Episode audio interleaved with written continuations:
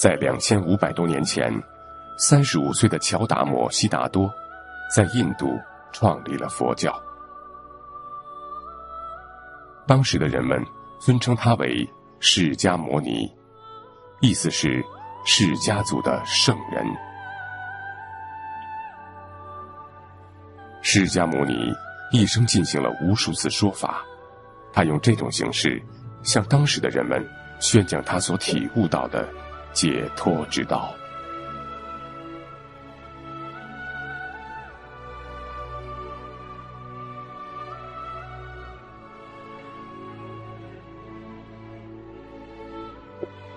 这些说法的内容，被他后来的弟子们记录整理，成为今天我们看到的佛经。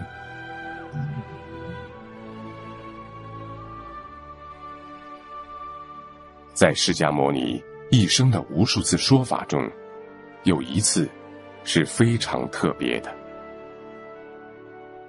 据《大梵天王问佛觉一经》记载，这是一次无言的宣讲。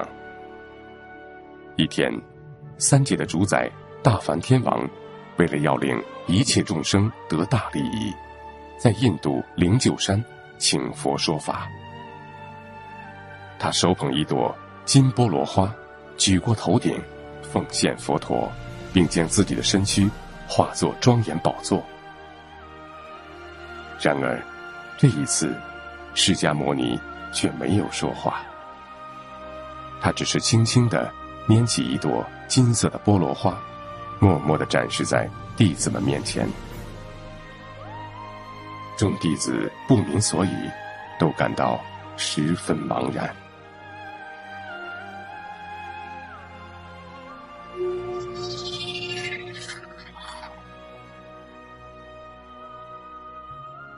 只有一个人发出了会心的微笑。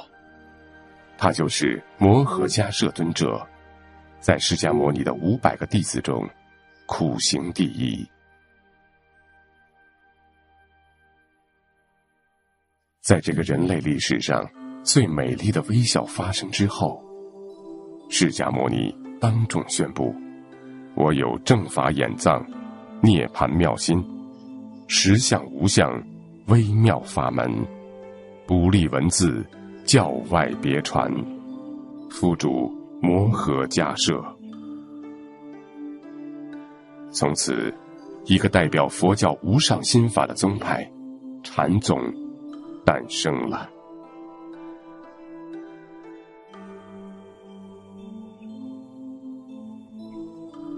从第一代祖师摩诃迦摄尊者开始，引发这个微笑的洞见，通过二十八代祖师。在印度传播着，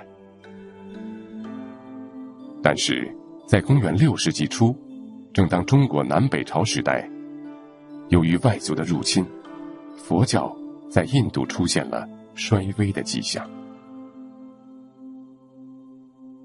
第二十七代祖师般若多罗尊者将正法眼藏和衣钵传付给第二十八代祖师菩提达摩尊者后。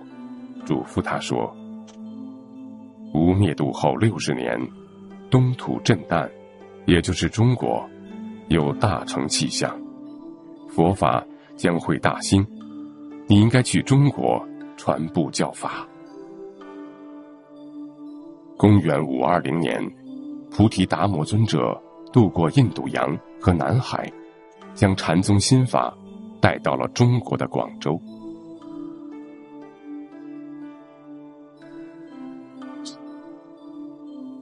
少林达摩祖师上身，一盏灯的时间，没有理由摆不平你。站住！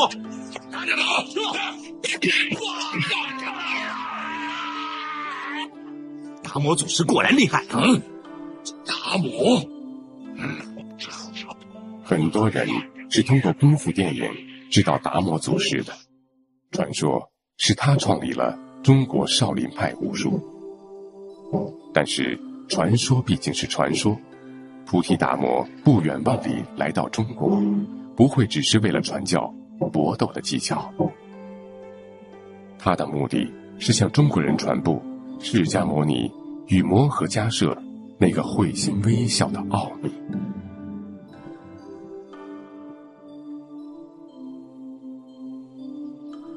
这里是广州市西关下九路北侧西兰正街，如今是生意兴隆的玉器一条街。广州佛教四大丛林之一的华林寺，就坐落在这里。华林寺原名西来庵，是达摩来到中国后的第一个落脚点。为了纪念他，公元二零零四年，在这里重新修建了一座祖师殿。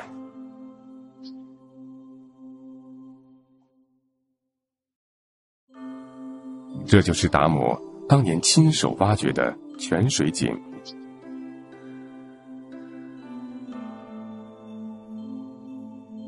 开掘了这口无眼井之后，达摩离开了广州，踏上了他北上传法之路。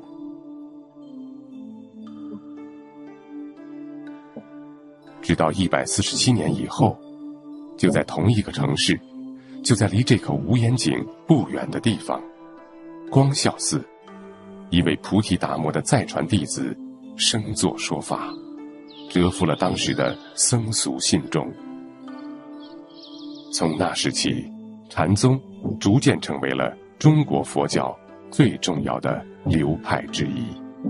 释迦牟尼的金波罗花，终于在他的异乡中国盛开了。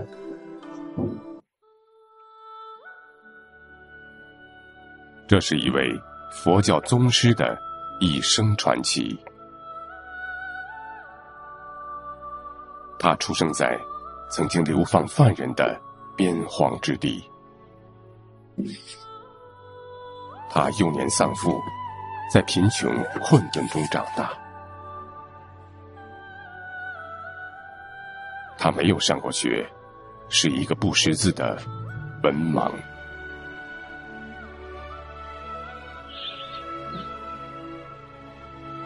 他是一个以砍柴为生的樵夫，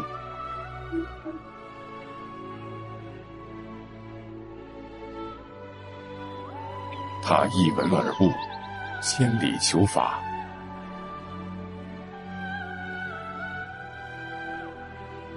他为法忘身，历尽艰辛。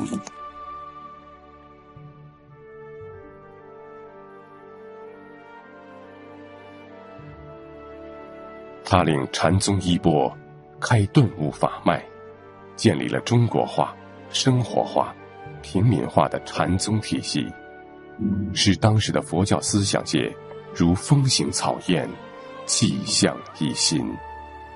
影响所及，使整个中国文化领域无不殷勤融铸，而生机勃发。现在。让我们来讲述这个从文盲到祖师的传奇故事。